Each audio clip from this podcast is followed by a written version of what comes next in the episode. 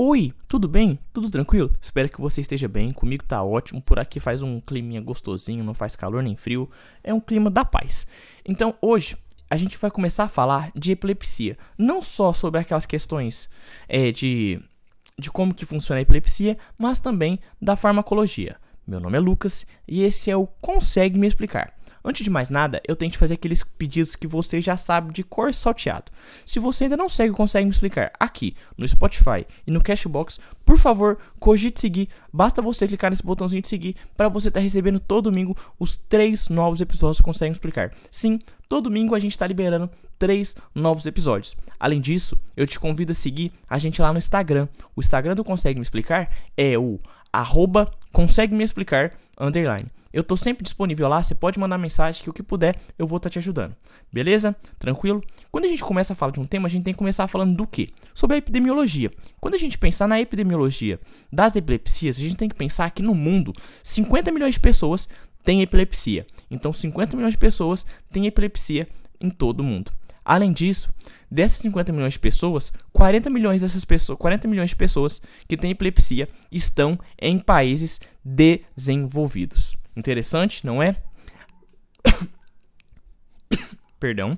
Quando a gente falar da crise da epilepsia, a gente tem que pensar que 9 milhões de pessoas já apresentaram crise epiléptica alguma vez na vida. Então, 9 milhões de pessoas já tiveram alguma crise epilética alguma vez na sua vida. E quantos tipos de epilepsia tem? São 30 tipos de epilepsias reconhecidas pela ciência. Então, no estudo da epilepsia, a gente reconhece 30 tipos de epilepsia. Lucas, a gente vai abordar todos esses tipos? Não, a gente vai conversar dos mais importantes. No Brasil, a gente tem é, descrito em dados que 1.800, é, 1 milhão e 800 mil pessoas têm epilepsia ativa. E convulsão? Porque quando a gente fala em epilepsia, a gente fala assim: o paciente tem convulsão. 8% das pessoas têm pelo menos um evento na vida de convulsão. É muito confundido epilepsia com convulsão. A convulsão, 8% das pessoas têm pelo menos um evento de convulsão na sua vida. Lucas, se repete tudo para mim? Sim, pensou no mundo, pensou em dados epidemiológicos é, da epilepsia. O que você tem que saber? No mundo existem 50 milhões de pessoas com epilepsia.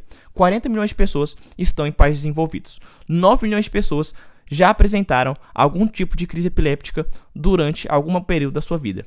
São existem mais de 30 tipos de epilepsias reconhecidas pela ciência. No Brasil, 1,8 milhão de pessoas apresentam epilepsia em estágio ativo. E a convulsão, que é confundido com a epilepsia, 8% das pessoas têm pelo menos um evento na vida de epilepsia.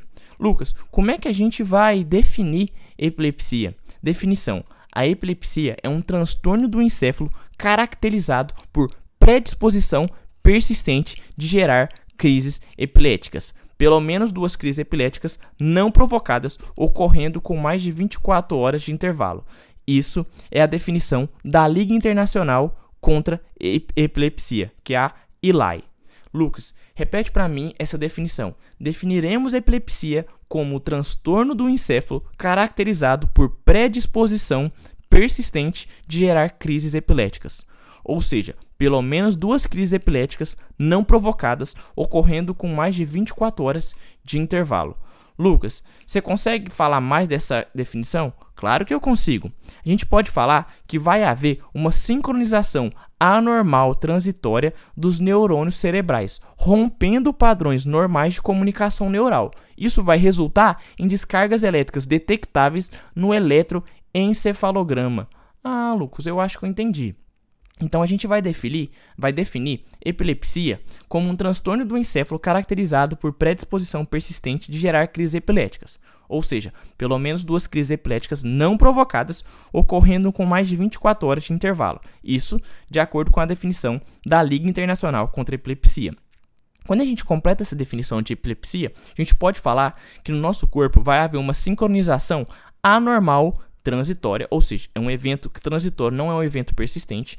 Então, uma sincronização anormal transitória dos neurônios cerebrais que vão romper padrões normais de comunicação neural, o que vai resultar em descargas elétricas detectáveis no eletroencefalograma, que é um exame. Ah, Lucas, entendi. Até aí, tudo bem. Beleza? Tudo tranquilo para você, meu coleguinha? Lucas, e como é que vai funcionar essa fisiopatologia da epilepsia? A fisiopatologia da epilepsia vai se basear em um desequilíbrio entre os mecanismos de excitação, que vai estar relacionado ao neurotransmissor glutamato, e inibição do GABA do sistema nervoso central. Isso vai ocorrer devido à perda seletiva dos neurônios GABA enérgicos, ou seja, neurônios inibitórios. Dessa maneira, a gente pode concluir que vai ocorrer uma excitação excessiva pelo glutamato ou pela falta de inibição do GABA. Tranquilo? Beleza. Mas Lucas, me explica então. Normalmente a gente vai ter a excitação. Como é que funciona essa excitação? Vai haver um influxo de sódio e cálcio, além da liberação de glutamato e aspartato. A via da inibição do sistema nervoso central vai estar relacionada ao influxo de cloreto e retenção de potássio, além da liberação do neurotransmissor GABA. Pensou em neurotransmissor excitatório, pensaremos em glutamato e aspartato. Pensou em neurotransmissor inibitório, pensaremos em GABA.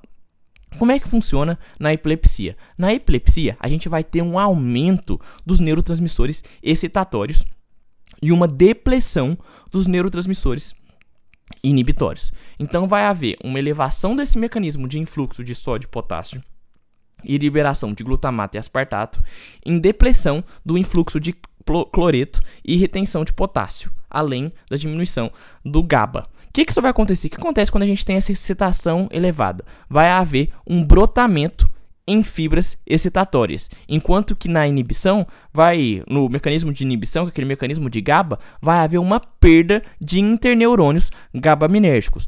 Esse aumento do influxo de só de cálcio vai levar a então a esse aumento de glutamato e aspartato, que são neurotransmissores excitatórios. Esses neurotransmissores excitatórios vão levar ao brotamento em fibras excitatórias, enquanto que a diminuição do influxo de cloreto e retenção de potássio, que vai levar à diminuição do neurotransmissor GABA, vai fazer que o corpo tenha uma perda de interneurônios GABA enérgicos.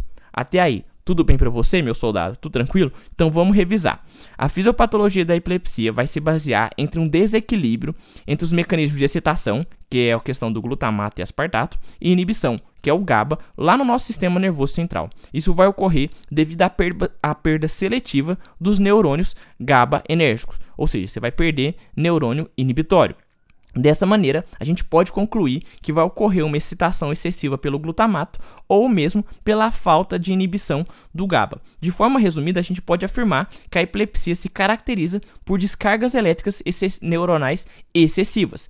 Dessa maneira, quando a descarga ocorre em apenas uma parte do cérebro, a crise vai ser chamada de parcial ou focal. Do mesmo modo, se a descarga atinge os dois hemisférios cerebrais, vai ocorrer, ocorrer o que a gente chama classicamente de crise generalizada. Quando a descarga começa em um local do cérebro e se espalha para os dois hemisférios, a gente vai ter uma crise é, focal evoluindo para uma crise tônico-clônica bilateral. Lucas, você vai me explicar isso mais para frente? Claro que vou, mas tem que pensar o seguinte: a quando a descarga ocorrer apenas em uma parte do cérebro, a gente tem o que a gente chama de crise parcial focal. Quando a descarga atinge os dois hemisférios cerebrais, a gente tem o que a gente chama de crise generalizada. Quando a descarga começa em um local do cérebro e se espalha para os dois hemisférios, temos uma crise focal que evoluiu para uma crise tônico-clônica bilateral. Beleza? Até aí, tranquilo? Certo? Espero te ajudar nesse episódio. Não esquece de mandar para todo mundo. Além disso, não esquece de fazer aqueles convites sempre. Se você não sabe consegue me explicar, clica no botãozinho de seguir e não esquece de compartilhar com todo mundo esse podcast. Além disso, eu te reforço, se você não segue, consegue explicar no Spotify e no Cashbox, siga. E siga a gente também no Instagram. O Instagram do Consegue Me Explicar é o arroba consegue me explicar, underline. Um beijo, valeu, falou e fui!